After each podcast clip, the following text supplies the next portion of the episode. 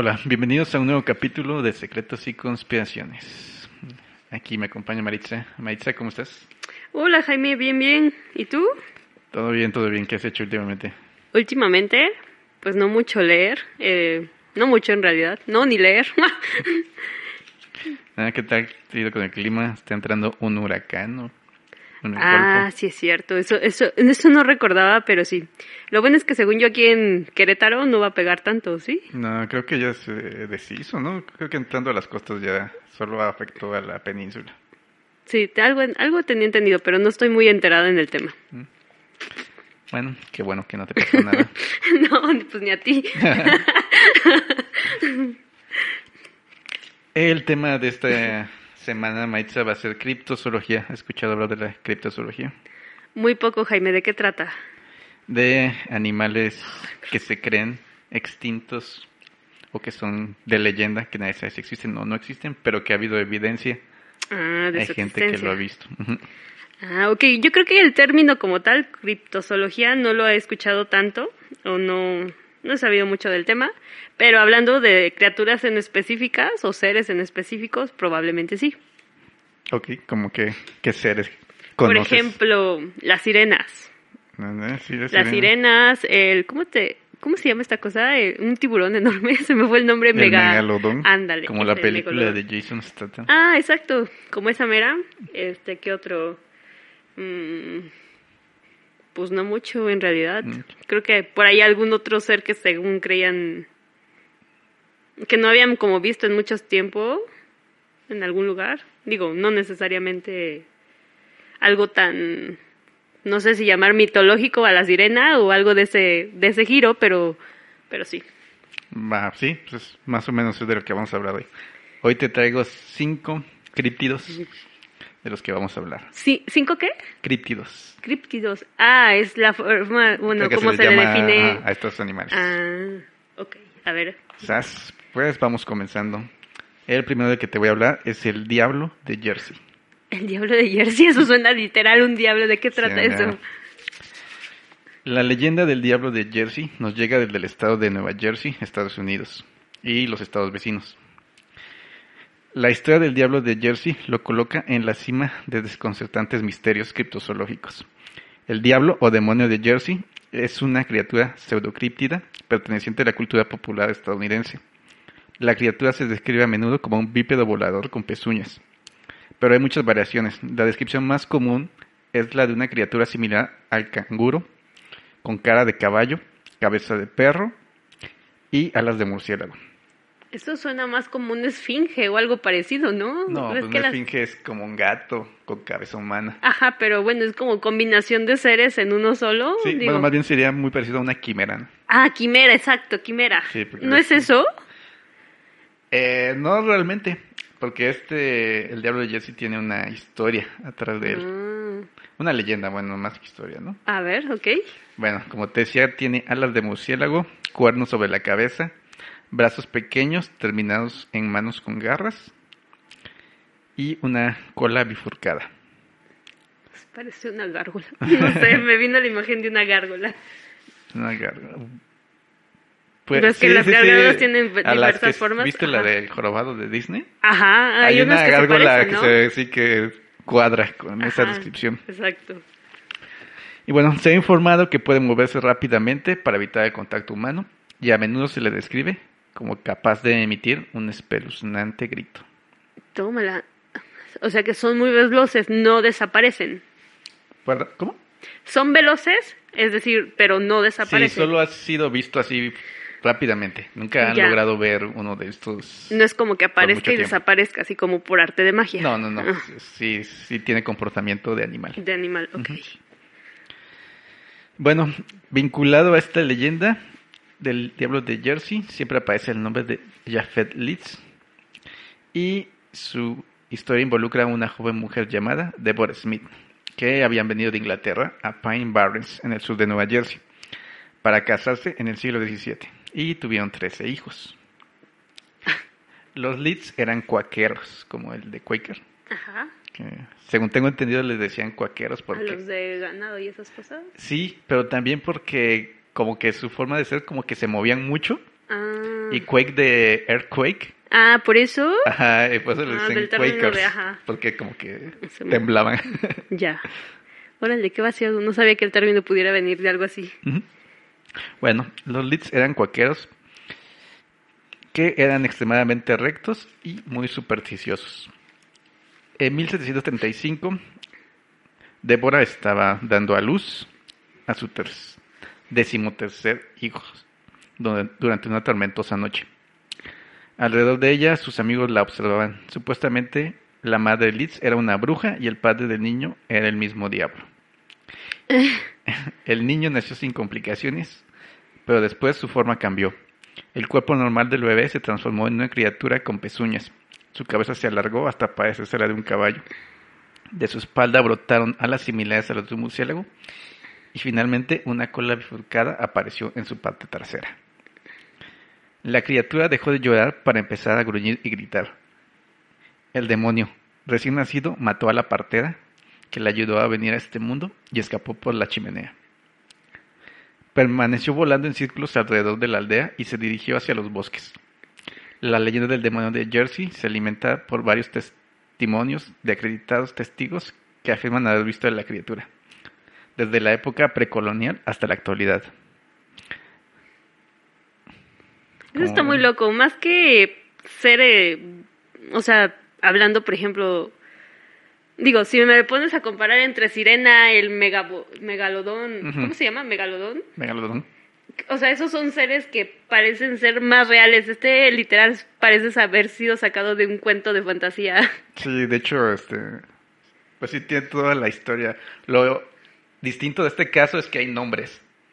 ¿Nombres? Ajá, o sea, que existe el nombre de la madre del demonio de Jersey. Pero, o sea, bueno, pero no habrán sido porque a lo mejor la mamá, o sea, siendo, o sea, si la mamá realmente, como dices, existió, vivió hace no sé cuántos años, más bien dio a luz a un pequeño niño que nació con deformaciones y de ahí nació la historia más que... Sí podría ser, pero la diferencia es que ahí te va, hay este testimonios de que han visto a este diablo de Jersey. No solamente existe la historia de que nació un demonio y Ok. Mire, según la leyenda, durante un viaje a la fábrica Hanover Mill Works para inspeccionar las balas de cañón que estaban siendo forjadas, el comodoro Steven Decatur avistó una criatura voladora que abatía sus alas y disparó directamente sobre ella. Una bala de cañón que no le causó efecto alguno. También se afirma que José Bonaparte, el hermano de Napoleón, avistó al diablo de Jersey mientras cazaba en Bordentown, Nueva Jersey, en el año de 1820. Y en 1840 el diablo fue culpado de los asesinatos de varios animales. Ataques similares se han registrado en 1941 acompañados de rastros y gritos atribuidos al diablo. También se han encontrado restos de cadáver que coinciden con la descripción del diablo. Aparecieron en Greenwich en diciembre de 1925. Un granjero local le disparó a un animal no identificado mientras intentaba robar sus pollos. Después, él afirmó que ninguna de las 100 personas que lo vieron lograron identificar a qué especie pertenecía. El 27 de julio de 1937, un animal desconocido con ojos rojos fue visto por los residentes de Downingtown, Pensilvania. Y también dijeron que era muy parecido a las descripciones del diablo de Jersey. Y esto fue dicho por un reportero de Pensilvania. Ah. Perdón, entonces en teoría le dispararon, lo mataron, encontraron No. su... Este, la vez que lo vieron en la fábrica, Ajá. le dispararon. Era una fábrica de balas. Le dispararon, pero vieron que no le hicieron efecto Nada. alguno los disparos. Ajá. No, en el otro, en el bosque, cuando dices que le dispara a un señor. Sí, Ah, ¿es esa? Esa. entonces no le hicieron nada. No. Y entonces el cadáver que encontraron... Ah, después lo encontraron. Que este, por un granjero local que le disparó. Pero fue otra historia. O sea, otra historia. Mm, Un granjero lo vio y le disparó. Y ahí se encontró su cadáver. No en ese momento, sino días después. Entonces, en teoría se supone que ya murió. Eh, encontraron un cadáver que coincidía con las Descripción, o sea que puede ser que haya más de uno. Exactamente. O sea, podría ser porque si... O sea, deja de fuera la leyenda de que fue Concebido como concebido humano. como humano y se transformó en un diablo. Ajá.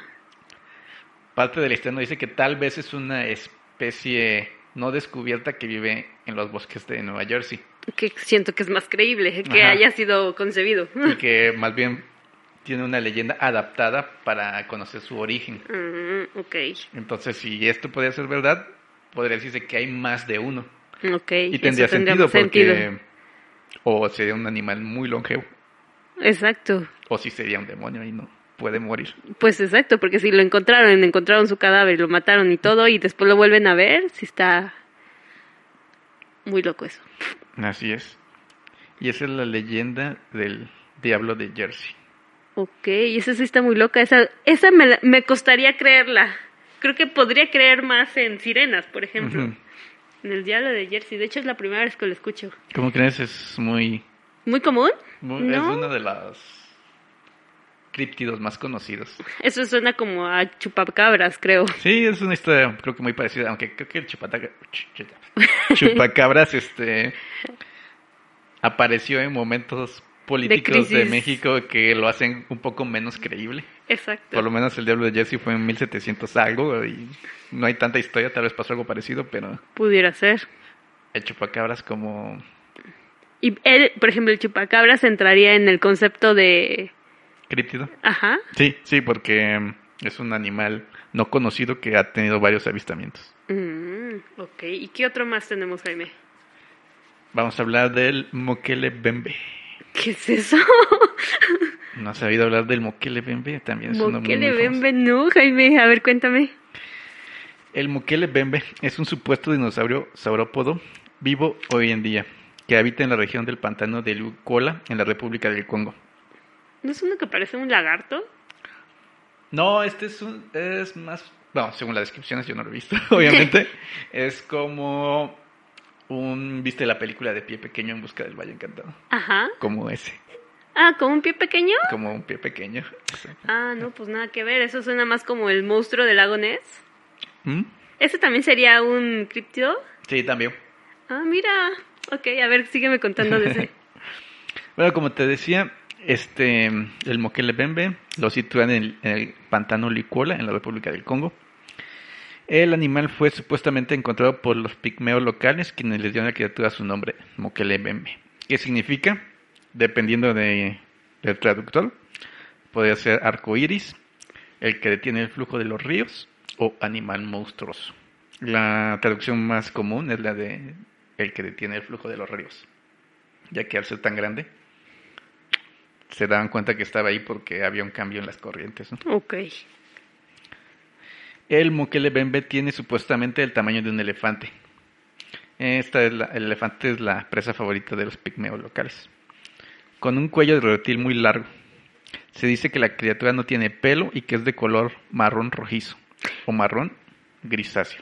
Entonces, más bien no sería como, como un dinosaurio. Sí, O sea, más bien un dinosaurio que se creyó extinto y no. exactamente. Sí, esa es la, esa es la teoría. Pues yo, yo le voy más a eso, digo, creo. Más a eso todavía no hemos dicho nada. Bueno, a, a- a que sea una criatura así, por ejemplo, digo, si la estamos comparado con el otro, el, el ¿qué es? El diablo de Jersey. Digo, esta, como te digo, sirena, megalodón, dinosaurio tienen... Sí, sí, que el son- diablo de Jersey es, suena un poco más fantasioso. Sí, a este ver, está un poco más real, por más así real. decirlo, ¿no? A ver, sigue contando, Jaime. El animal tiene una cola de 9 ¿De nueve? a 55 pies de longitud. Órale. La criatura aparentemente pasa la mayor parte de su tiempo en el agua, pero los pigmeos dicen haber visto huellas dejadas en la tierra de una pata con tres garras. Entonces bien podría ser el monstruo del lago Ness. Ah, no. ¿Dónde se ha visto este? Eh, no, el monstruo del lago Ness no tiene patas, por lo que Ah, es como una serpiente, ¿no? es, Ah, no. es como un animal lacustre, en lugar de patas, como tortuga. Es como, ajá. Tiene como aletas en lugar de Aletas, sí, patas. es cierto. Las historias sobre el Mokele Bembe son aparentemente un antiguo componente de la tradición oral de varias tribus africanas, entre ellas la de los pigmeos. Los pescadores nativos muestran una especial aversión a ciertas zonas pantanosas en donde se cree que habita la criatura. Ah, esto, eh, más bien la historia del Mokele Bembe como que hay, está en muchos pueblos alrededor de Congo, Ajá. o sea, no solo es del Congo, sino que toda esa región Mm. todos los que habitan ahí Lo creen haber visto. lo creen haber visto. Ajá, hay muchas, muchas este, historias De eso. del Mukele En el Congo, aparte es en el Congo. Sí, es una zona... Ajá, donde, pues, digo, no sí podría sí puede existir, o sea, Ajá, porque sí no, no ha sido tan explorada, explorada, y porque ha demás. habido muchas guerras y... Y bueno, las restricciones. y Digo, nunca he ido, pero no suena un lugar tan...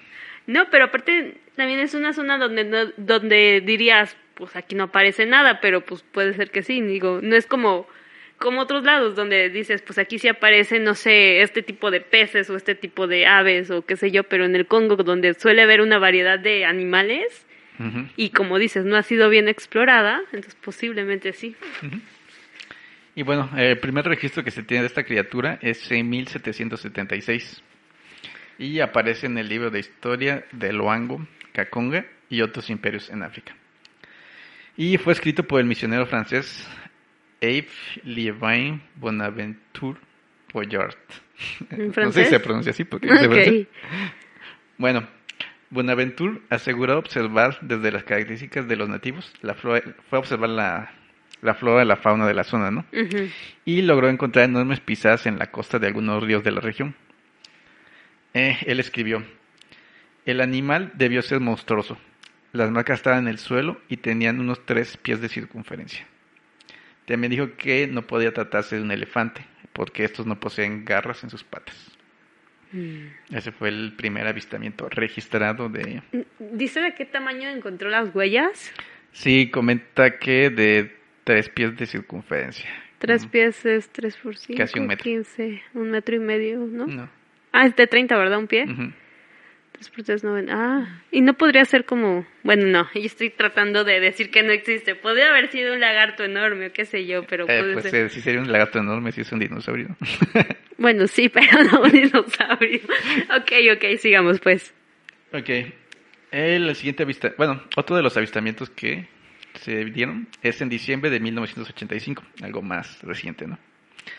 Cuando naciste, Maritza. Para los que ¿O nos yo? Maritza es tan vieja que nació en 1985. ¿1900 o 1800? 1900. No, 1800, Jaime. Obviamente no. El explorador estadounidense Rory Nug- Nugent ha visto una anomalía moviéndose por el medio del lago Tele, aproximadamente a un kilómetro de su posición en tierra. Nugent describió una silueta esbelta que dejaba pequeñas olas en su trayecto. Cuando lanzó un bote al agua para investigar, los nativos le ordenaron no acercarse. Nugent en su libro escribió que los nativos veían a la criatura como una especie de deidad, a la que él no puede acercarse, pero si decide, este dios puede acercarse a él. Nugget aportó algunas fotografías muy borrosas para ser identificables. Entonces sí lo lograron. Sí lo lograron ver, pero no nada concluso. ¿no? Y supongo que después de eso ya no lo volvieron a ver. ¿O sí? Este, pues, según estuve checando, ha habido muchas es- exploraciones a, a esa ¿Al parte Congo? de África. Ajá. No, no específicamente para Buscarlo, buscarlo a él. él, sino para eh, explorar los territorios. Ok. Y muchos han encontrado ciertas curiosidades que podrían decir que sí hay algo ahí. Mm, ¿Cómo que? Como un animal muy grande que todos desconocen y que es temido por las por los locales. Ok. Pero pues no, no hay una evidencia clara de que, Que sea él- que eso sea él o no específicamente. sea él, ¿no? Órale. Ok. Bueno, una de las posibles explicaciones es que sea un dinosaurio, como tú lo dijiste, ¿no? Ajá.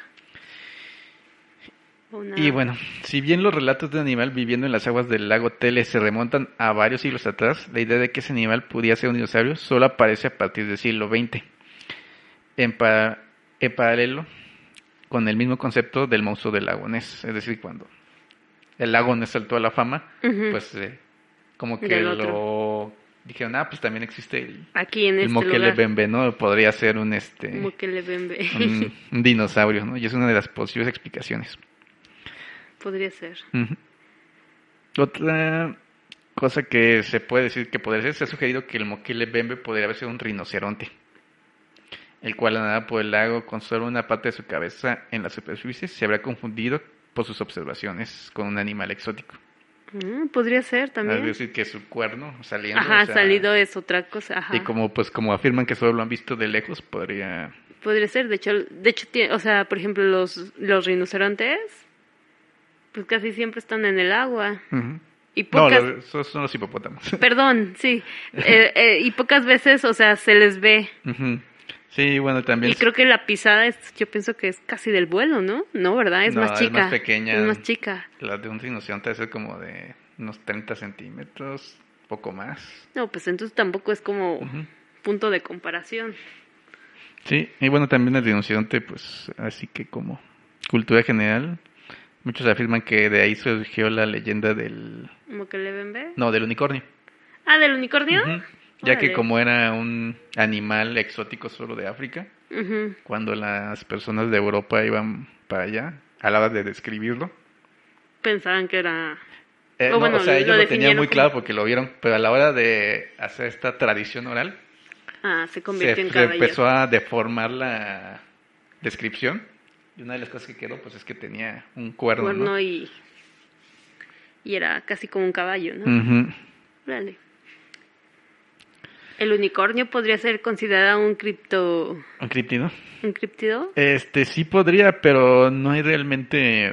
Es más fantasía. Sí, es más fantasía, no hay avistamientos de... Pegasos, No, tampoco hay. tampoco. O sea, Serían más mitológicos. sí, son más de cuentos y de leyendas y Leyendas. mitología básicamente, pero no hay nada... Que haya... No hay historias recientes, Que digas, existen, los hemos visto, hay Ajá, o- avistamientos o algo. exactamente. Es la diferencia entre un animal mitológico y un crítido, ¿no? El crítido existe como la posibilidad de que... O sea, hay algo, pero no saben qué es. Ok. Ok. ¿Y qué más sabemos de, de este, el... me- el Mokelebembe. Mokelebembe? Pues básicamente es eso, que es una leyenda entre todos los pueblos de la región. Ha sido visto por los locales y se ha intentado Encontrar. encontrar por parte de exploradores y que algunos afirman que lo han visto, pero no hay evidencia contundente de que exista. Se ha de esconder bastante bien. ¿Y qué otro más hay? ¿Qué otro más hay? Ajá. ¿Qué otro animal más? Vamos a hablar de el ningen. Ningen. ¿Por qué todos sus nombres tan raros? Este es Como japonés. ¿Tú sabes japonés? Dime qué significa ningen. Yo- No, pues no, ni yo sé qué yo sí sé significa qué ningen.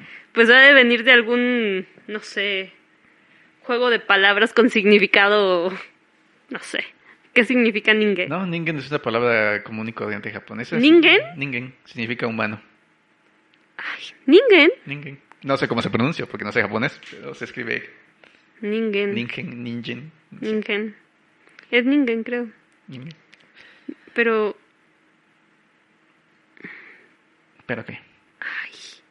Así, así. A ver, cuéntame de ese. ¿Y ese es japonés? ¿Es japonés? Entonces, Sí, a ver. es- viene del folclore japonés.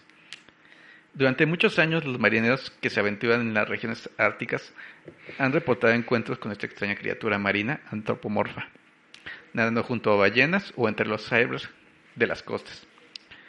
Los marineros japoneses llaman a esta criatura ningen, por su traducción humano. Es un ser de más, de más de 10 metros, tan grande como un cachalote de color blanco, con rasgos faciales y brazos largos, los cuales utiliza como aletas. La parte posterior se asemeja a la de un pinípedo. ¿Sabes qué es un pinípedo? Pinípedo. No, a ver, cuéntame. Un pinípedo son como las focas y leones marinos, Ok. que su parte trasera son como, como de una sirena. Ajá. Como si- aleta, o bueno, una cola, Ajá, aleta son pez. como Ajá. unas patas convertidas a aletas. Ajá, eso es un pinípero. Entonces, la descripción de esta criatura es como que la parte superior es parecida a la de un hombre, con brazos largos. Pero no es una sirena. No, no es una sirena. No, no, no la descripción de sirena clásica, que es un humano Con cola larga. con cola de pescado, ¿no? Pero un humano normal, por así decirlo, no como la sirenita de Disney. Ujú. Este más bien solo tiene la forma de tener brazos y cabeza, pero no es un humano. Ok. Y la parte posterior a un pinípero. Los ningen han sido avistados por el Atlántico y la Antártida. Estas criaturas cuentan tienen hábitos nocturnos y gustan de las heladas aguas. Los testigos de estas criaturas comentan que parecen criaturas amigables que solo nadan junto a los barcos. Algunos que intentaron seguirlas notaron que aun cuando parecieran que son lentos, por el contrario, cuentan con una gran agilidad para nadar, la- lo, lo cual hacía imposible que los navíos pudieran seguirlos. Las historias cuentan que grandes barcos los han confundido con submarinos, ya que los llegan a ver en los radares y su colosal tamaño crea esta confusión. Tras notar esto y dar alerta, las embarcaciones logran ver a este ser humanoide nadando en la superficie marina. O sea, cuentan que son de 10 hasta 30 metros de largo. Están enormes. Sí, sí, sí. Y bueno, las ilustraciones que hay sobre ellos son bastante curiosas. Son este seres blancos enormes, así como. Búsquenlo en internet. Ningen, Nin- sí, sí, Ningen, sí, se escribe Ningen. Oye, eso me suena, por ejemplo, ves que en algún punto hablan de los, los gigantes, los gigantes que viven como también en, en la tierra y que en ese, bueno, en esa zona paraíso o lo que sea, que adentro de la tierra, este, pues están estos gigantes y que como hay gigantes hay animales enormes o bueno, y digo, es, viéndolo cerca de la Antártida o bueno, cerca de esas zonas, pudiera ser que hayan salido como de ahí, si es que así fuera. Pues sí, tiene sentido. Aunque estas criaturas pues son más superficiales, ¿no? Mm, o sea, pero, o sea, superficiales te refieres a o sea que no en la tierra afuera, en el mar. ellas. Bueno, un posible origen de esta criatura viene del folclore japonés con los yokai. Mm, Yokai significa espectro, espíritu, demonio. Son una clase de criaturas pertenecientes al folclore japonés. Algunos tienen partes de animales, partes humanas o parte de los dos, tales como los kappa y los tengu. Mm. Los yokai son generalmente más poderosos que los seres humanos y debido a esto tienden a actuar con arrogancia sobre los mortales. Los yokai también tienen valores diferentes a los de los seres humanos y cuando estos entran en conflicto pueden conducir a la enemistad. Generalmente son invulnerables al ataque humano. Pues esto se relaciona porque pues el ningen tiene ciertos aspectos humanos, pero también de animal. Entonces, y como el ningen es muy de la región japonesa, dicen que Asumen que soy un yokai. eh, ¿Qué podría ser el yokai? No, solo es una posible explicación. Una explicación más bien, ¿no? De- de Aunque dónde- yokai es como más fantasía, ¿no? En Japón. Ajá. Digo, sus tradiciones, muchas de sus tradiciones sí son como muy así de la fantasía o, o, por ejemplo, todo lo que son demonios, espectros, viene así como desde sus épocas pasadas y, y toman, o sea, las tienen como muy arraigadas. Entonces, pues yokai, yokai no es como fantasía para nosotros. Yokai para ellos es como más, más tangible. Ujú. Pero bueno, Bueno, aparte, este, o sea, todas las leyendas y mitos muchas veces tienen algo de realidad, ¿no? sí, Entonces podría ser que, venga de algo así. ajá, que venga de algo así. Algunos yokai simplemente evitan a los seres humanos y el problema que ello conlleva. Generalmente habitan en áreas aisladas, lejos de viviendas humanas. Esto podría, de cierta forma, explicar por qué los ningen están en aguas heladas, ¿no? Donde casi no hay humanos. Pero apartados. incluso cuando hay humanos, no se asustan, o más bien, por ejemplo, dejan que los sigan. Ujú. Bueno, más bien no hacen nada, simplemente existen. Los, ajá, exacto, los, los ignoran. O qué sé yo. Bueno, otros yokai, sin embargo, deciden vivir cerca de los asentamientos humanos, conviviendo en buena armonía. Como los his- capas. Anda. Algunas historias cuentan que los yokai se relacionan con los humanos para tener hanjos. Hanjos es como un humano yokai. Bueno, no sé si pronuncia hanjo así. La mayor parte de estos cuentos comienzan con historias de amor, pero a menudo acaban en tragedia. Resultado de los muchos obstáculos que tienen que afrontar los yokai y los mortales en sus relaciones. Digo, otra teoría es que el ningen sea un hanjo. o sea, la- Es como la... el bebé el producto de un de un humano con un un yokai. yokai. Ajá, y que por eso igual tiene rasgos humanos, ¿no? Pero que ya no son humanos totalmente. Oh, eso está muy loco. Y no más bien, digo, porque viendo así fotos de, o bueno, lo que se cree es que es un ningue, ¿no será más bien como algún pez que sube a la superficie de vez en cuando y en realidad habita en la profundidad y ves que los peces en las profundidades son muy extraños? Sí, sí, sí, de hecho es... Hay un video que dicen que es verdad, que real, del niño. ¿El. Ay, frío. Pe- eh, o sea, sí, sí podría ser, pero creo que todas estas leyendas, o sea, podrían ser reales en el punto de que vieron a este animal, Ujú. porque sí tiene ciertos rasgos humanos, no totalmente, pero Ajá. sí pa- pareciera que tuviera brazos y cabeza humanos, ¿no? Se ve más como un, bueno, como un humanoide del agua o, Ándale, sí. o como un ser literal, sí, extraterrestre que acuático, una cosa así. Sí, sí, sí. Y bueno, también existe otra leyenda japonés, japonesa que se relaciona con el ningen. Es la leyenda del Omibosu, o monje marino. ¿La has escuchado? No, Me fallas, Maritza, tanto hablas de Japón y no sabes nada. no. A Bueno, el Omibosu se dice que vive en el océano y hace zozobrar la nave de cualquier persona que se atreva a hablar con él. El nombre de este espíritu que combina el carácter de mar con el carácter de monje budista está posiblemente relacionado con el hecho de que se dice que el Omibosu tiene una cabeza grande y redonda, semejante a las cabezas rapadas de los monjes budistas. Alternativamente son enormes yokai que se les aparecen a los náufragos y pescadores. Se cree que son los espíritus de los sacerdotes ahogados. Exhiben su cabeza afeitada y, por lo general, parecen estar rezando. Se dice que tienen un color gris y un torso formado por nubes y las extremidades serpentinas. Según una historia, si los enfurecen, piden a las tripulaciones les proporcionen un barril que proceden a llenar con agua de mar para ahogarlos. Para evitar este destino desastroso es necesario darles un barril sin fondo. Órale, un barril sin fondo. Eso está muy loco. ¿Dónde consiguen eso? es una leyenda.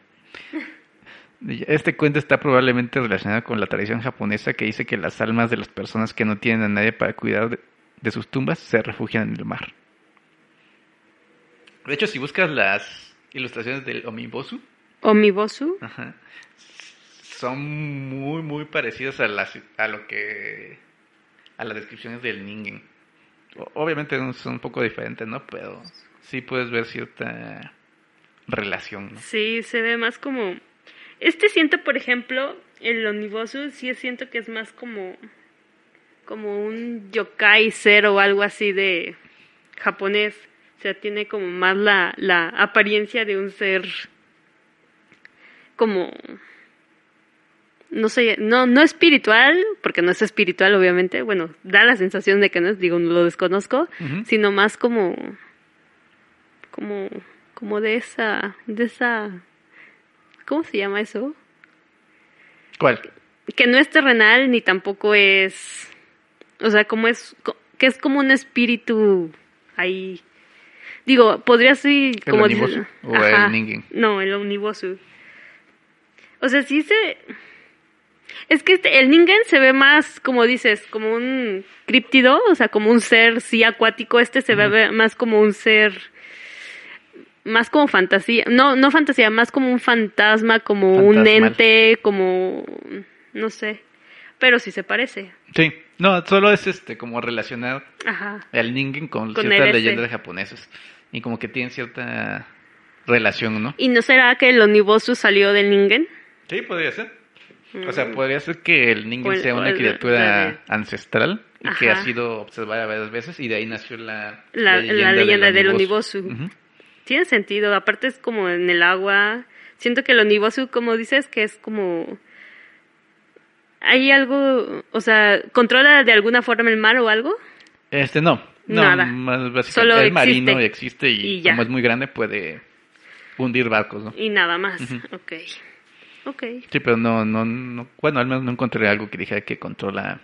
Algo así El como mar. que lo consideran más como una especie de deidad Ujú. o algo por el estilo. Sí, no, no, no, nada más es como un espíritu ahí errante. Errante. Mira. El oniboso está interesante. Y sí, siento yo me da me da la ligera impresión que de ahí nació, o sea, el oniboso nació del Ningen. Si el Ningen realmente existiera. Sí, a mí también, es lo que me parece. Ok. Ok, ahora vamos a movernos de Japón a Norteamérica. A Norteamérica. Norteamérica algún- tiene muchas, creo. Sí, sí, sí. ¿Conoces algún críptido de Norteamérica? Sí, ya vimos uno, el demonio de Jersey. No, ahorita la mente no me viene ninguno, ¿no, ¿No? te pasa? ¿No has oído hablar del Wendigo? ¿El Wendigo? Ese me suena. Es muy famoso también. De hecho, sí todos me los que estamos viendo hoy son bastante famosos. Ay, el del, el, el del Congo, el, ¿cómo me dijiste que se El llama? Mokele Bembe. Ve, ni siquiera su nombre recuerdo. Ese no lo había escuchado para nada. El otro, el de Jersey, el diablillo de Jersey, Demonio, diablo. No Dem- demonio. Ah. No diablillo. demonio de Jersey. Ese tampoco. ay, Maritza, ay, Maritza. Y, hablamos de secretos y conspiraciones, ¿eh? Ok, a ver, cuéntame de ese. El Wendigo es una criatura mitológica que aparece en las leyendas de los pueblos algonquinos de la costa este y de la región de los Grandes Lagos de Estados Unidos y Canadá. Se la describe como un ser humanoide de aspecto bestial, al que usualmente se le relaciona con el canibalismo, tema considerado tabú entre los pueblos amerindios de esa parte de América del Norte. El origen del mito podría estar relacionado con historias acerca de los casos de canibalismo sucedidos para sobrevivir a los duros inviernos de esta zona del continente. Digo, esto tiene sentido, ¿no? Porque si no tienes comida. Te comen. De hecho, haciendo un paréntesis, existe una historia de Lovecraft que se llama El Wendigo. Es muy buena, si puedes leerla. Ok, va que va. El Wendigo es una criatura de la cual se dice que devoraba a los nativos americanos que se atrevían a adentrarse en los bosques de la región de los Grandes Lagos. Pero el Wendigo no es una mera leyenda, sino que responde a un fascinante sistema antropológico que articuló los valores de las tribus de los angloquinos, primeros pobladores de los bosques de Canadá y Estados Unidos. La palabra Wendigo probablemente procede del término proto-algonquino Wintenko-wa, que significa búho. ¿Bu? Búho. Búho. Búho. Ujú. También puede escribirse como Windigo en idioma ojigua, Witjigo en la lengua algonquina y Witico en idioma cree. Nadie ha visto nunca un Wendigo. Dicen que solo las víctimas saben cómo es, pero el mito lo describe como una criatura de aspecto humanoide, alta y huesuda. Posee largas extremidades, dedos finos y alargados como garras, un rostro terrorífico y dientes afilados. El Wendigo es tan alto como una persona, pero, según la leyenda, su estatura crece de manera proporcional al tamaño de las víctimas que va devorando. Es decir, entre más coma, más crece este, Este ser. este ser. Ujú. ¿Dónde dices que habita? ¿En qué tipo de...? Eh, Estados Unidos y Canadá, en la parte de los grandes lagos. Ah, no es de bosque. Bueno, Sí, son bosques. es bosques, Sí, o sea, pero bosques. no en el lago dentro. de- No, no, no, no, en, la- en los bosques. Mm. ¿Se mimetiza entonces entre los árboles? Ah, supondría que sí. sus ojos lechosos pueden salirse de sus órbitas. Los wendigos conservan algunos remanentes de cabello en sus cabezas. En algunas versiones poseen también cuernos de alce. Su piel es dura como una coraza y solo el fuego parece hacerles retroceder.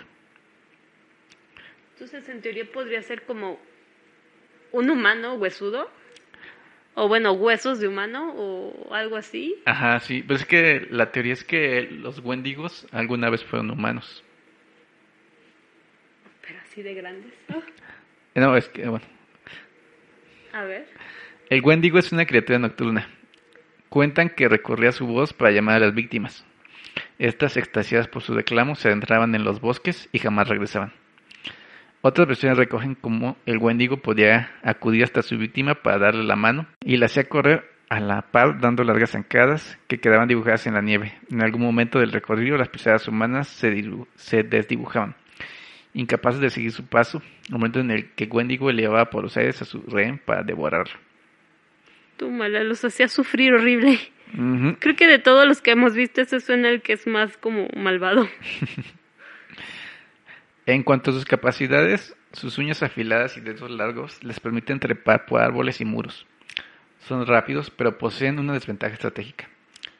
Su visión se basa en el movimiento, por lo que cuenta la leyenda que si te quedas completamente quieto, No es, te encuentra. es posible que el Wendigo te ignore.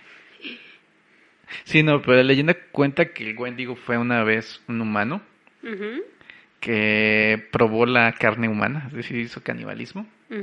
Y debido a esto, como que tienen una maldición que los hace refugiarse en los bosques. Y malformarse, supongo. Ajá. Y hace que se formen estas criaturas extrañas. Y de hecho hay casos, o sea, realmente el Wendigo también lo relacionan con una enfermedad mental. Ya que hay casos documentados de personas que Empiezan a tener canibalismo empiezan a tener necesidad de comer carne humana. sin haberla probado. Ajá. Y que piden este ser este aislados para no Hacer daño. Ajá. Y bueno, una de las teorías que eso es una especie de psicosis cultural Ajá. que se da en esas regiones por lo mismo que hay mucho aislamiento.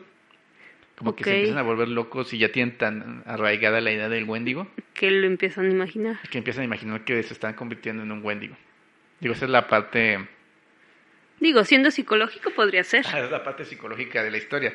Digo, también existe que muchos los pueblos antes de la llegada de los europeos ya hablaban de este tipo de criaturas, o sea, de que sí existe a- o existió algo O, o a lo mejor, como dices, a lo mejor, más que igual deformarlo tanto, a lo mejor sí es como una tribu caníbal que está en la zona sentada y pues entre el miedo, la fantasía, los mitos y todo, pues yo creo que cuando de repente te los encuentras o los encuentras, este, pues entre el miedo y todo lo demás, pues sí los imaginas así.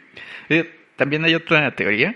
Decían que las tribus inventaban esta historia Para que no entraran a la zona. ajá, para advertir a los niños que no se adentraran en, la, En el- en el bosque. Como una especie de coco, ¿no? Ajá, Podría ser. Digo, yo preferiría que existiera realmente el Wendigo como criatura Yo no, imagínate a qué que miedo. fuera solamente un cuento para los ¿Por qué preferirías eso? No eso sería una criatura imponente. No, pero imagínate tener enfrente, literal, yo creo que te mueres en cinco segundos. Ah, probablemente, pero eso no quita que sea una criatura imponente. Sí, pero... Ok, en el peor de los casos que existiera, jamás quisiera encontrarme uno. Le- lee la- el cuento del Wendigo, está muy bueno. Muy bueno. Sí, y te describe ¿Cómo son y todo? La- es la historia de cómo un grupo de cazadores que se adentran en el bosque encuentran uno y léelo para que sepas en qué termina este Oigan, esto no se vale. Abuchena, Jaime. Wendigo. El Wendigo, el cuento del Wendigo, ok. Estará agendado el cuento del Wendigo. Y bueno, Ok. ¿qué te pareció la historia del Wendigo? bastante interesante, me daría mucho miedo. Esa, por ejemplo, parece mucho más real que la del... ¿Cómo me dijiste el diablo? El diablo de Jersey. El diablo de Jersey. Podría o sea- ser el mismo, están por la zona. Podría ser un Pues sí, pero, perdido. pero el otro, el diablo de Jersey, le ponen alas. Este no le ponen alas. No, el otro no. creo que no comía carne humana, ¿o ¿sí? Ah, pues... este, Solo no. atacaba. Atacaba pollos. La- Exacto, solo atacaba, pero no comía carne humana. Entonces yo creo que no se parecen. Cuento de- del Wendigo. Este sí me daría miedo encontrármelo. El otro me daría curiosidad, pero aún así también me daría miedo. O sea, ¿crees que el, el diablo de Jersey es una... Esa es una historia más charra, por así decirlo? Creo que sí, es más fantasía. Mm. O sea, incluso si trataron de darle un origen más real, o sea, de donde, entre comillas, o un origen que partiera como de leyenda o algo así, eso sí da... Eso sí no... O sea, eso, eso ya no suena tan creíble. Y luego del hecho que entre que tiene una combinación de alas de murciélago, cabeza de caballo, este, manos o brazos como de Brazos pequeños y garras. pequeños y garras y, y demás, como dices, pues, pues ya, o sea, ya, ya tan solo eso ya suena como más mitológico el asunto y más de fantasía. Pero este otro, por ejemplo, creo que sí se le puede atribuir que incluso sea como un, incluso una malformación de alguna tribu que es can- eh, caníbal o algo así. Eso Podría podría ser. Estás creando nuevas hipótesis para el Wendigo. Para el Wendigo, ok, con, veremos, más bien leeremos el cuento del Wendigo, a ver qué tal. Espero poder dormir en la noche, no da tanto miedo, ¿o ¿sí? Este, no. no Ah, bueno. No, no realmente. Ok, Pero es muy, muy interesante. ok, lo leeré. ¿Qué otros hay? A ver, cuéntame, Jaime. El siguiente es el Thunderbird o el ave del trueno. Uy, ese suena bonito. y no es bonito, ¿verdad? Suena como... ¿Alguna vez jugaste Pokémon? ¿Alguna vez jugué Pokémon? No. Había tres este, aves mitológicas, una del trueno, una de el hielo y una de fuego. Ok. Se parece a la combinación de la del trueno con el del hielo, este, este Thunderbird. Thunderbird. Ok, a ver, cuéntame de él. Bueno, en lo que concierne a la criptozoología podemos encontrar a las aves gigantes pertenecientes a diferentes mitologías a lo largo del mundo. Entre estas, pues primero cabe destacar que sí existe una familia de aves gigantes, la familia Teratorni- Teratornidae, que englobaba a aves cuya envergadura podía superar los 6 metros de longitud. Este sería el caso del ave Argentavis magnificens. Mm, Estas son reales, o sea, sí está documentado que sí existieron estas aves. Eh, se dice que algunas de estas aves pudieron haber sido contemporáneas de los primeros seres humanos. Eh, no obstante, hay reportes que dicen que los han visto en los últimos 200 años, ¿no? Aquí es donde ya entra la parte de que sí existen todavía. Ok. Bueno, una de estas aves mitológicas es el Thunderbird o ave del trueno. Se conoce así entre las tribus indias del norte de América. Otra vez regresamos a A Norteamérica. Ah, Norteamérica. Y será por eso que hay como, ahorita que dices, este, o sea, de, de, de las culturas indias, ves que muchas en sus, digo, se ha visto como en películas y demás, porque no me ha tocado visitar una, obviamente, pero ves que luego en sus aldeas o demás ponen estos como totems y siempre hay como unas aves al, Ah, a- sí, sí, sí. hasta, hasta arriba, será Sí, por de ahí? hecho, sí, sí, sí, Mm. muchas de, esta, de estos tótems con aves, muchos son para el Thunderbird. Ah, mira. Ok, a ver. Síguenos contando. Bueno, lo llaman ave del trueno, ya que decían los nativos que llamaba al trueno y a los relámpagos. Cuentan que feroces rayos salen disparados de sus ojos. Sus alas aportan enormes y oscuros nubarrones y el plumaje que transporta sobre su espalda puede provocar lluvias torrenciales. O sea, es un pájaro mágico. Según la- pájaro mágico. En pocas palabras, que es como para invocar el, la lluvia, los truenos y demás. Algo así. más- Es como, podría ser una explicación de las tormentas, ¿no? Muchas de estas tribus indias creen que el Thunderbird es el espíritu creador del cielo y de la tierra. Es un poco como en México, ¿no? Que también tiene, no sé, sus deidades que son basan en algunos animales o algo así. Que, por ejemplo, le... Pues sí, Como ¿no? Quetzalcóatl y así. Ajá. Ándale, sí. Digo, pero este, por lo que llegué a leer, la descripción suena como a lo que alguien describiría como una tormenta, ¿no? Más que un ave, entonces. No, no, no, me refiero a que supongo que tal vez veían un ave. Formado entre la tormenta. Ajá, y podría, pues eso se le, tiene estas características este ave, ¿no? De que Ok. puede- Pero en cientos no la han visto. Este, sí, sí, se la han visto los nativos, ¿no? De estas tribus juran que sí existe. Que sí. Bueno, en otras leyendas, la tribu Nutka de la isla de Vancouver, el pájaro del trueno para ellos era uno de los últimos supervivientes de cuatro gigantes pájaros que cazaban ballenas. Según la leyenda, el dios Coauteat se transformó en una ballena y provocó a los pájaros para que lo atacaran. Cuando logró esto, tres de estos pájaros legendarios murieron ahogados. Y el único superviviente remontó el vuelo y se perdió en el horizonte. Eh, la historia probablemente refleja que el hecho de que con cierta frecuencia las tormentas provienen de un único punto cardinal, simbolizando esta leyenda el único superviviente de los cuatro gigantescos pájaros. Ok. Es decir, como que creían que había cuatro pájaros relacionados Así, con los puntos los- cardinales que estaban cazando ballenas, que es una zona ballenera, ¿no? La parte de Vancouver. Y solo sobrevivió él. Ajá, cuando este dios se enojó y decidió terminar con eso. Sería lindo que todavía existieran los cuatro. Ya sé. Bueno, el Thunderbird también es mencionado en otras mitologías. Ah, sí. Ajá, por ejemplo. Grecia. No, bueno, este, mitologías de la zona de Norteamérica. Ah, ok. Por ejemplo, en la mitología algonquina, el pájaro del trueno controla el mundo superior, mientras que el inframundo es controlado por la pantera subacuática, o Great Cornet Serpent. El pájaro del trueno arroja rayos a las criaturas submarinas y crea un trueno agigantado, ag- agitando sus alas. Ok. O sea, según esta mitología existe como Ajá. el dios del trueno que No, es el el del cielo no sé y, qué y- un- y uno de abajo, ¿no? de abajo. O- El otro, no sé, ahorita que lo dijiste, me sonó un poco a otro de los que ya habíamos visto, el japonés, La- el la- ningen. No, bueno, este lo- dicen que es la pantera subacuática, entonces creo que la descripción no cuadraría con la del Ningen. Pues es que, eh, o sea, literal sí es parece pantera, No, no encontré una descripción de este. ¿no? Mm, ok. Ok, continuamos. ahí. Ok. También es mencionado en la mitología Menomini. Los Menomini del norte de Wisconsin hablan de una gran montaña que flota en el cielo occidental, en el que habitan los pájaros del trueno. Controlan la lluvia y el granizo, y se deleitan con las luchas. Me, está dando ya la sensación, bueno, me estoy imaginando que más bien este pájaro tiende a salir o generalmente está como en, como dices, una zona aislada, súper alta, poco accesible para el hombre, pero cuando hay tormentas fuertes o rayos y demás, sale.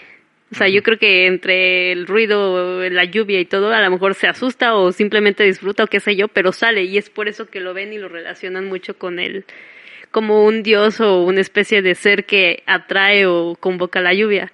Me está dando la impresión, porque digo, viviendo en como en, su- supongo que vive en zonas súper altas, donde obviamente los truenos y el agua pues son más evidentes que estando abajo. Sí, sí, sí, podría ser. Yo siento que este sí existe, Jaime. ¿Tú qué opinas? Yo creo que sí existe un pájaro enorme, ¿eh? no, no veo por qué. Pues Digo, sí, digo, si hay, ajá, exacto. Hay, de hecho, pues tan solo ahorita hay pájaros enormes, las águilas tan enormes, o sea, igual no, no le llegan al... ¿Cuánto mide este? Este, no lo mencionan. El Thunderbird no hay, no hay una medida. No hay una medida. Pero lo que sí está en la medida del mm, pájaro más grande que existió, que está documentado, que Ajá. medía 6 metros de envergadura. De ala a ala. Ujú. O sea, yo creo que sí es posible que O exista. sea, de un pájaro de, ah, no sé, unos 2 metros tal vez de... No, a las águilas hay más grandes.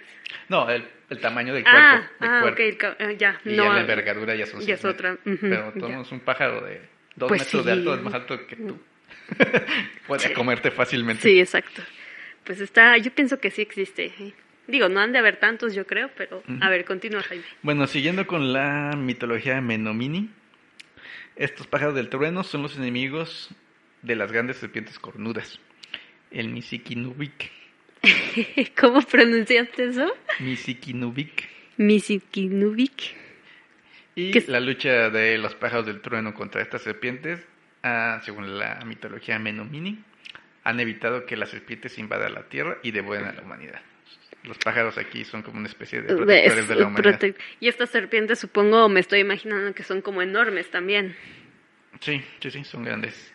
Tiene Es sentido. Como una clásica lucha del bien y el mal, ¿no? Claro. Cielo contra el infierno. Ok, clásico. Y luego, eh, digo, en la cultura indígena, ¿es que indígena? No, in- ¿India? India. India. Pues creo que sí se da mucho eso. En todas las culturas, Pues sí, en todas las que son... hecho, todas las religiones coinciden, por ejemplo, en el gran diluvio, Ah, tiene el sentido. jardín del Edén, todo eso. Claro. De hecho, la religión judeocristiana copió todo eso de otros lados. Pues sí. Mucho se puede ver en, los, en el poema de Gilgamesh, se ve reflejado en la Biblia. Pues sí. Mentiras, tiene puras mentiras. en la Puras Biblia. mentiras. Bueno, algo de eso tendrá verdad. Digo, de no, no todas pueden coincidir todo el tiempo, ¿sí? Y todas coinciden. Coinciden en lo importante. En, un- en algo... imp- Ajá, exacto, en un punto en común. Bueno, en otra de las mitologías es la Ojib- Ojibwa. Ok. Aquí se afirma que los pájaros del trueno fueron creados por Nanabosu, con el propósito de luchar contra los espíritus subacuáticos, es lo que se parece a lo que veíamos antes, ¿no? De la pantera subacuática. También fueron utilizados para castigar a los humanos que rompieron las reglas morales.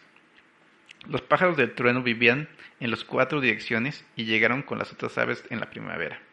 En el otoño migraron al sur, después al final de la temporada más peligrosa de los espíritus submarinos. Ah, esto sí no entendí muy bien, pero más bien relacionan los pájaros con, de igual manera con los puntos cardinales y que Mm.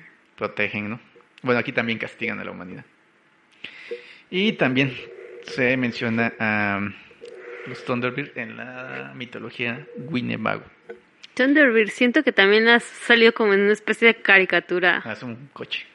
¿Ah, sí? Sí, ¿Thunderbird? Thunderbird es un coche. No, pero aparte de ser un coche, ¿no ha salido como en una especie de algo? Ah, había una serie como de los 60 y, y salió una película hace como unos 10, 15 años. Era los Thunderbirds. Era como un este... Pues humanos con poderes. No, no, no. Era, era como un tipo comando que iba al espacio. Yo nunca la vi. Pero estaban vestidos como astronautas, así muy sesentero el asunto y tenían Ah, naves. mira. Que siento que lo he escuchado como en algún de eso, pero no sé exactamente qué. Ok, Jaime, continúa. Bueno, los Winnebago dicen que el hombre que tenga una visión de un pájaro de trueno durante un ayuno solitario se convertirá en un jefe de guerra. Era como una visión de... Premonición de Grandeza. grandeza. De, sobre todo, pues si estaban en guerra y eso, yo creo que era un honor para ellos, ¿no? Supongo que sí. Ay, pues eh, aparte creo que si vas a tomar un animal para representar, Algo, Algo. representarte, pues, ¿por qué no ese? sí está bastante impresionante. pues. pues sí.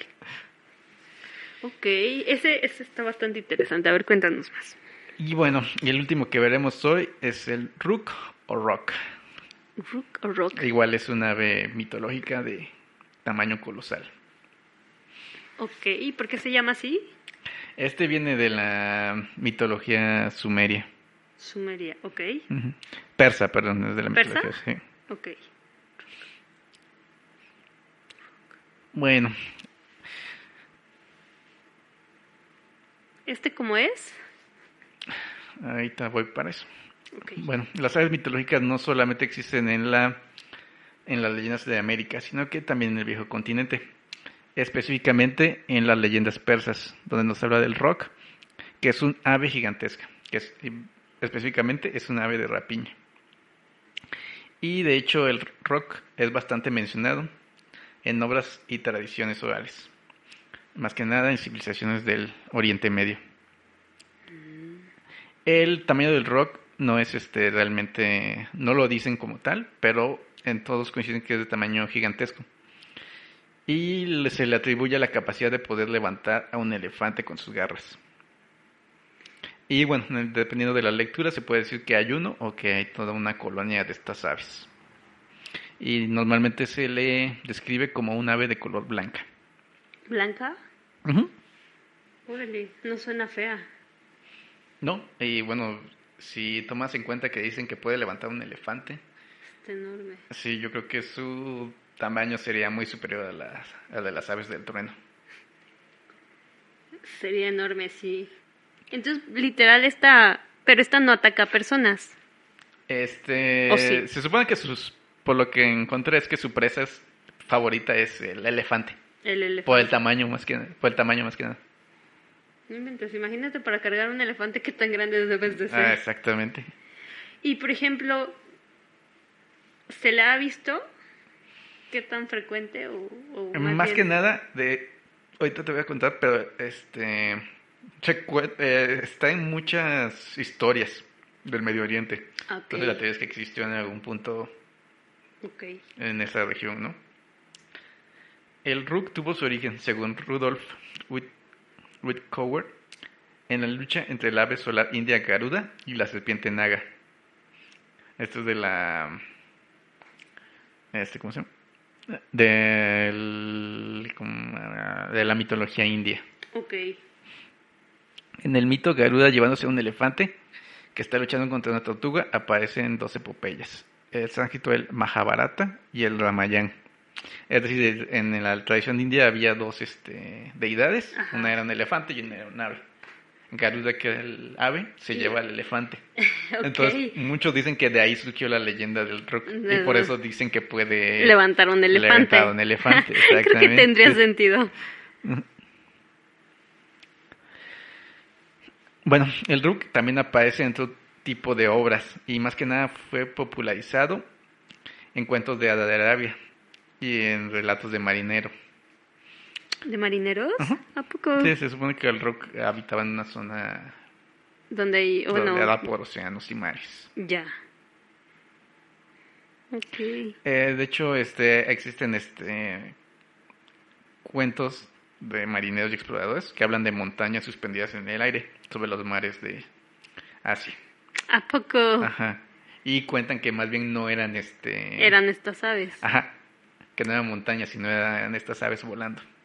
Están enormes. ¿Cómo las pudieron haber confundido con, con montañas? Eh, También Marco Polo en el siglo XIII afirmó, ¿Ah, sí? sí, es para todo el mundo como un águila, pero en realidad es de un tamaño enorme, tan grande que sus huevos son 12 pasos de largo y gruesos en proporción, y es tan fuerte que puede tomar un elefante en sus garras y llevarlo en alto, en el aire, y soltarlo para que se rompa en pedazos, luego matarlo y el pájaro baja y se lo come. No inventes, suena muy, muy sangriento, pero, pero es que imagínate, algo curioso es que independientemente quien haya sido quien mencione el ave, todas, todas, todas, todas las versiones mencionan que lleva elefantes. Sí. ¿Por qué? ¿Por qué eso? No eh, pues yo diría que si quieres impresionar a alguien Pues con un con elefante. un elefante es más que impresionante. Pues sí, pero empiezo a creer que, que más bien ha sido como algo repetido de así de a voces de un lado a otro y que más bien es ¿qué sabes del ave? Ah, pues que levanta elefantes. Ah, ok, ¿qué sabes del ave? Ah, que levanta elefantes. O sea, todos levantan elefantes. A mí se me hace muy lógico esto que comentan de la criatura de la mitología india, Ajá. donde existe Garuda y el otro dios elefante que se me olvidó su nombre, creo que es Ganesh, pero no sé si estoy combinando. Esa, por ejemplo, parte de, de pues finalmente de una, pues sí, leyenda o algo, pero La mitología que no te oigan hindús porque te van Ok, a está colgar. bien, me van a colgar. ok, parte de eso. Entonces, o sea, ya hay como un antecedente como tal, pero ahora esto es donde todas dicen que, o sea, que tomen al elefante por elefante. Ok, sigue. Bueno, alguien más que mencionó al Rook es este Sherezada, ¿te suena el nombre? Cherezada, sí. Bueno, en la historia de las mil y una noches se habla sobre el Rook en el segundo viaje de Simbad, Ok. en el cual se menciona que alimentaba a sus crías con elefantes. Otra vez elefantes. otra vez elefantes. Pobres elefantes, Elefantes ¿qué culpa y tienen? serpientes y rinocerontes. Rinocerontes enormes. Bueno, las serpientes, quién sabe de qué tamaño habrán sido. Eh, bueno, en esta historia Simbad escapa de una isla atado a la pata de, de un rook y cuenta que midió el huevo de un rook en 50 pasos de circunferencia. Tómalo, todavía más grande. Sí. Y bueno, también en- es mencionado en otro de los cuentos de las mil y una noches y está mencionado en Aladino. Ay, en Aladino, ¿a poco? Ajá. En esto, Aladino le pide al genio que Ajá. le traiga uno de un polluelo de rook para ¿Para criarlo? No, para usarlo en algún... para curar alguna enfermedad. Ok. Para esto el genio se enoja. Y ¿Por dice Que el Rook es muy poderoso. O sea que ni el genio lo podía controlar. Ajá. Porque le cuenta que el Rook es el amo de alguno de los genios e Ifrits.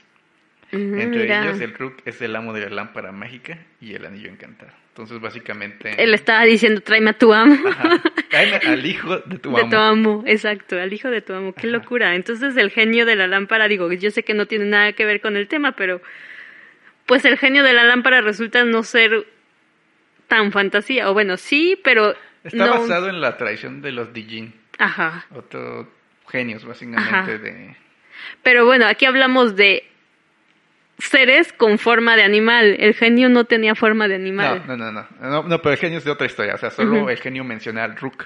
Ok. Y esta es otra de las posibles teorías de que un ave de este tamaño existió Pueda- en algún tiempo y por eso está tan diversificada en la En las... cultura, ¿no? Ujú. O sea, lo curioso de esto es que muchas culturas no tan antiguas Las lo menciona. mencionen. Ujú. Exacto, la mencionan. Entre cuentos y leyendas, pero pues... Pero dicen por ahí que entre... ¿Cómo dice el dicho ese? Entre... Como dice la canción. No, ¿cómo dice? Hay uno que dice entre...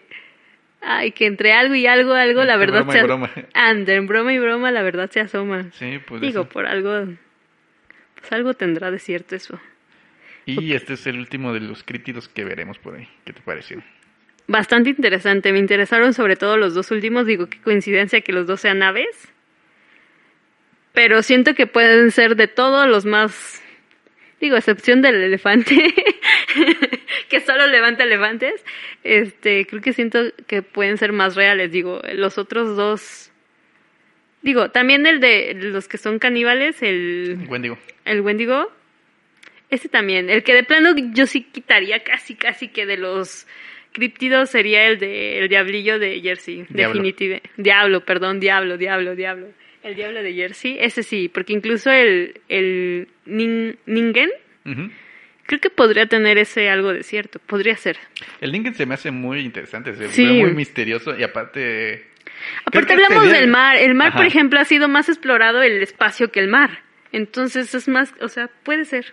Creo que si alguno tuviera más posibilidades de existir sería el Ningen, El Ningen. Yo le voy a una de las aves también. ¿sabes? Sí, alguna de las aves. No sé cuál, pero alguna de las dos sí. Definitivamente. Siento que es más fácil esconderse si vives en las aguas Siempre, antárticas. siempre. Siempre ha sido más fácil y sobre todo porque no es como una zona que el humano haya explorado tanto. Pero también un ave de ese vuelo perfectamente puede irse a volar a, o sea, estar en una zona que no es tan accesible para un humano. Puede Y- ser, pero siento que sería más visible. Sí, depende. Bueno, creo que depende. Bueno, hablando, ya ves que decían en, que comentaban que las confundían con montañas. Ajá, exacto. No sé si viste, hace algunos años salió un video que en China grabaron una ciudad en los En la... en los cielos. Y hay un video, está Bien loco, ¿no? Sí, que dicen que es un efecto, efecto Morgana, creo que se llama. Mm, No. Bueno, esa parte de efecto Morgana no sé Bueno, en qué no me consiste. acuerdo exactamente el nombre, pero quiere decir como que ves reflejado algo que está en el lado, otro en lado. cielo. Pero ver los videos y Pero no, o sea, no parece, no, pero aparte del efecto Morgana, creo que solo, bueno, como no, no conozco el término efecto Morgana, pero más o menos lo que mencionas, creo que debe haber como algo que permita el reflejo. Y pues, según yo, de donde sale el video no hay forma. Ajá, no, aparte Ajá. parece una ciudad un tanto futurista lo que se ve. O sea, realmente no se ve como la Ciudad de México. o sea, Exacto. Eso está raro, pero por ejemplo, yo pienso que incluso como dices, son, son seres tan grandes que posiblemente, digo, la vista humana no está acostumbrada a... Está acostumbrada a ciertas cosas. Por muy lejos, por muy grandes o por lo que sea, está acostumbrada a ciertas cosas. Cuando ve algo fuera de lo normal, la vista humana generalmente se enfoca o te hace ver o tu cerebro hace que creas que estás viendo algo en específico. Por ejemplo, pudieras estar viendo el ave, como dices, pero en realidad la estás confundiendo con una montaña. Entonces, finalmente la vista siempre te engaña. Entonces, pudiera ser. O sea, no estamos acostumbrados a ver cosas, pues, de este vuelo. Sí, sí, sí, sí entiendo, pero, o sea, en el video no, no parece que te estés engañando, ¿sabes? Se ve Sí. algo demasiado, demasiado real. ajá, demasiado real, como que... Pues sí, puede ser, pero sí, también no, eh, opino lo mismo que el Ningen es como de, de todas las que vimos el día de hoy, es como de las que pueden ser más reales. Yo, yo voy por esa y por alguna de las aves. ujú. Es así, digo, las de la zona, el, ¿cuál es el otro? ¿El Weibo? No, ¿cómo se llama? Perdón. ¿Cómo que le? No, no, no, el, can- los que son como caníbales. El Wendigo. Wendigo, ya le estoy cambiando el nombre. Ese, por ejemplo, ese, por ejemplo, más que criatura, pienso que es como, como un asentamiento humano con ciertas características, Mm. creo.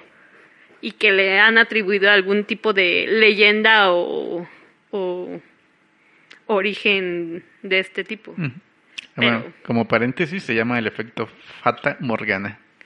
¿Efecto qué? Fata Morgana. Efecto Facta Morgana, Ujú. ok. Pues esto estuvo bastante interesante. Estaría genial ver un día ¿Cuál preferirías ver si podías ver a uno de estos que vimos hoy? El águila.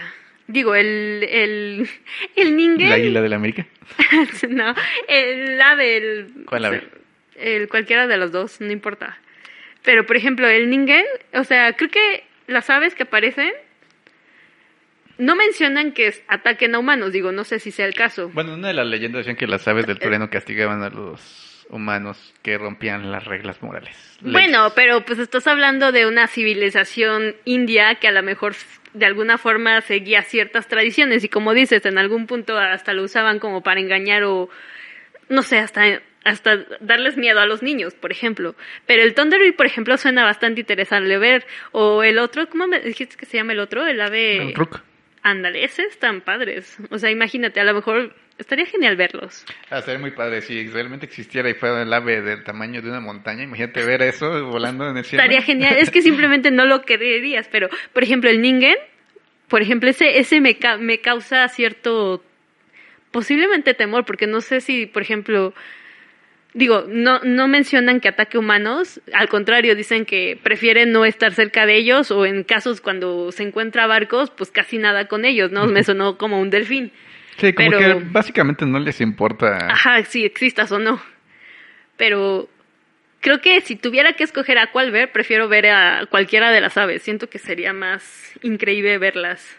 Sí, creo que estoy de acuerdo contigo. Bueno, sería más impresionante. Sí, El impresionante. El muy- me daría miedo, creo. El Rook sería muy impresionante por su tamaño.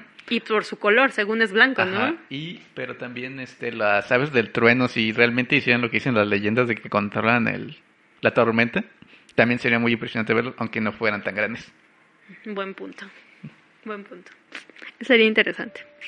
así es pues esto fue todo por el día de hoy Maritza espero que te haya gustado Sí, bastante, Jaime. Me dio gusto hablar de estas aves y ya tendremos algo que contar si algún día la ves. Híjole, le tomas foto. Nos vemos para la próxima. nos vemos hasta luego